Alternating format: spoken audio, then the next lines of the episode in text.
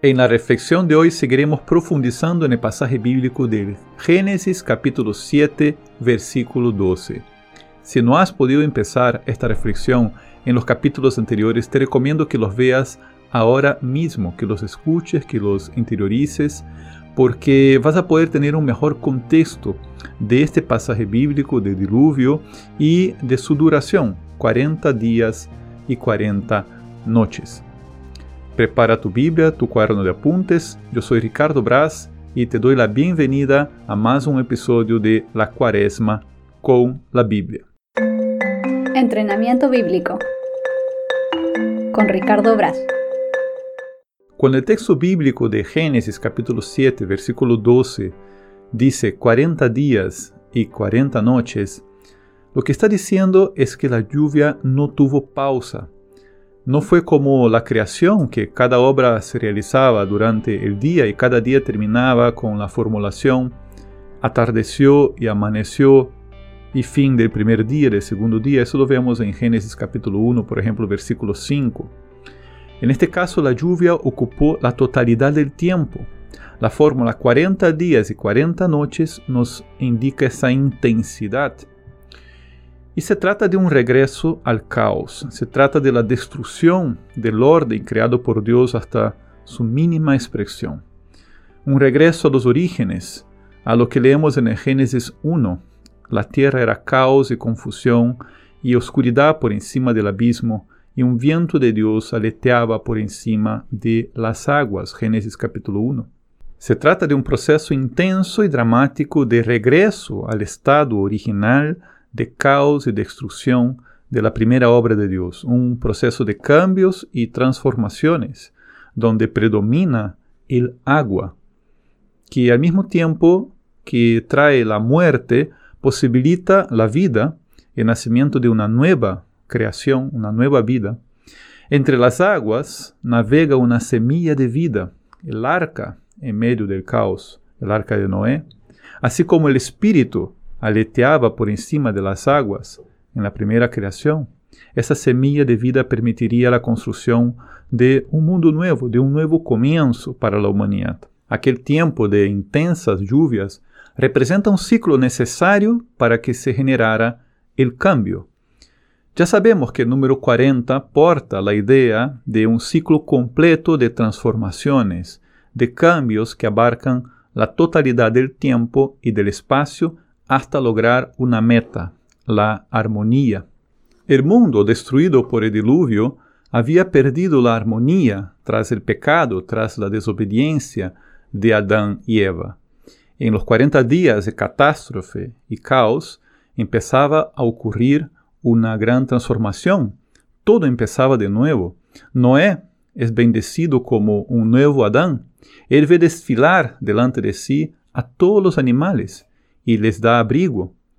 Como un nuevo Adán, Noé recibió la tarea de hacer crecer y multiplicar la vida sobre el mundo. Eso lo vemos en Génesis 9, versículos 1 y siguientes. El arco en las nubes, que lo leemos en Génesis capítulo 9, versículos 14 y 17, sería el signo de un nuevo pacto, de la nueva unión entre Dios y los hombres, de esta alianza eh, entre el cielo y la tierra. El ser humano recuperaba el temor de Dios los animales volvían a estar sometidos a los seres humanos. Dios empezaba a recuperar su soberanía en el corazón del hombre. Esta jerarquía se restablecía y traía paz y armonía. Y al leer el relato del diluvio en los días de hoy, tenemos ya un contexto teológico bastante amplio, que es toda la historia de la salvación. Y Cristo es la clave de interpretación de toda esa historia. La obra de Cristo, especialmente su muerte y resurrección, nos permite ver realizados los signos del diluvio. En el eterno presente de Dios, lo que ocurrió en el pasado todavía sigue ocurriendo hoy en su sentido espiritual. En el pasado, los hombres tuvieron a Noé, el hombre justo, que les hablaba de la salvación. Ahora tenemos a Cristo, el verdadero justo, capaz de presentarse ante el Padre como sacrificio por nuestra salvación. Él es nuestro Salvador. En el pasado, Noé es el resto de la humanidad justa. Cristo representa el resto fiel de Israel, el pueblo de Dios. En el pasado, Noé hizo una alianza con Dios por su obediencia. Ahora, Cristo ha sellado una alianza nueva y eterna entre Dios y los hombres por su propio cuerpo y su propia sangre por su propia obediencia. En el pasado Noé se sirvió del leño de los árboles para construir el arca. Cristo se sirvió del leño de la cruz para entregar su vida por nosotros. En el pasado Noé salvó a su familia en el arca. En cambio, Cristo ha constituido a la iglesia como su cuerpo místico para la salvación de los que viven en comunión con Él. En el pasado, la familia de Noé fue invitada a ingresar al arca y a participar de aquel tiempo de transformaciones muy unidos. Ahora nosotros somos invitados a completar en nosotros los sufrimientos de Cristo en el madero de la cruz. En el pasado, Noé y su familia fueron salvados a través del agua. Y como dice San Pedro en su primera carta, capítulo 3, a esta agua corresponde ahora el bautismo, el bautismo que nos salva.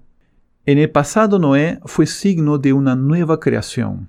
Ahora Cristo es el primogénito de esta nueva creación, el hombre nuevo.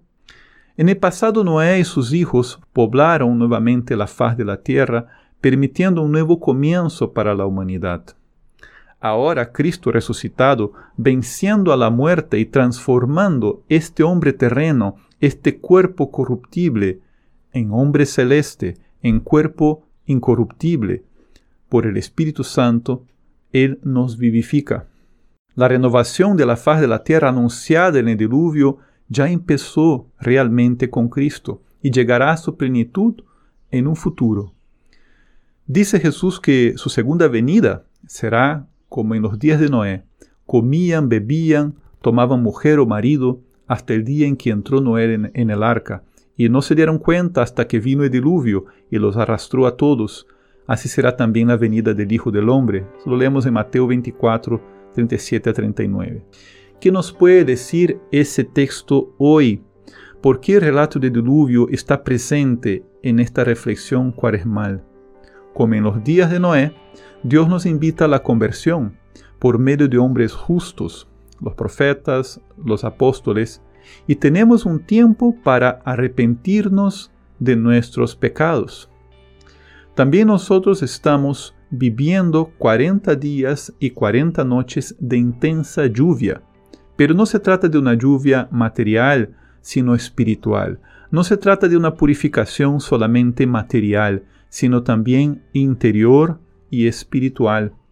Vivimos ahora en medio de un gran diluvio de gracias del Espíritu de Dios que nos restaura. Vivimos constantemente nutridos por la gracia del Espíritu que brota del Sagrado Corazón de Jesús, el ungido, el Cristo. En este diluvio de gracias nos toca esforzarnos por ingresar en la comunión de Cristo, así como Noé y su familia ingresaron al arca. Nos toca esforzarnos por ingresar a la comunión de la fe de la iglesia. Nos toca vivir el combate espiritual para dar muerte al hombre viejo que vive en este cuerpo mortal hecho de polvo, para dejar que el hombre nuevo viva en nosotros, dejando que este cuerpo corruptible se transforme en cuerpo espiritual incorruptible. Desde ese punto de vista, la cuaresma es por lo tanto un tiempo de diluvio, de cambios, de transformaciones. Cada cristiano debe buscar quitar la vestidura vieja del hombre pecador que le vuelve impermeable a la gracia. Cada cristiano debe buscar ser permeable, dejarse mojar, dejarse empapar por esta lluvia de gracias del Espíritu Santo.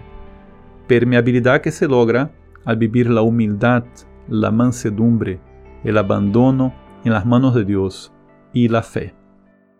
Esta ha sido una reflexión breve y sencilla sobre la Biblia. Si quieres profundizar más sobre el tema, será necesario que sigas estudiando y ores con la Biblia. Seguirá esta reflexión en el siguiente episodio, pero antes que te vayas te pido que valores lo que has escuchado, lo que te he entregado, que compartas en tus redes sociales, que te suscribas y actives la notificación para seguir recibiendo más formación y contenidos valiosísimos sobre la Biblia.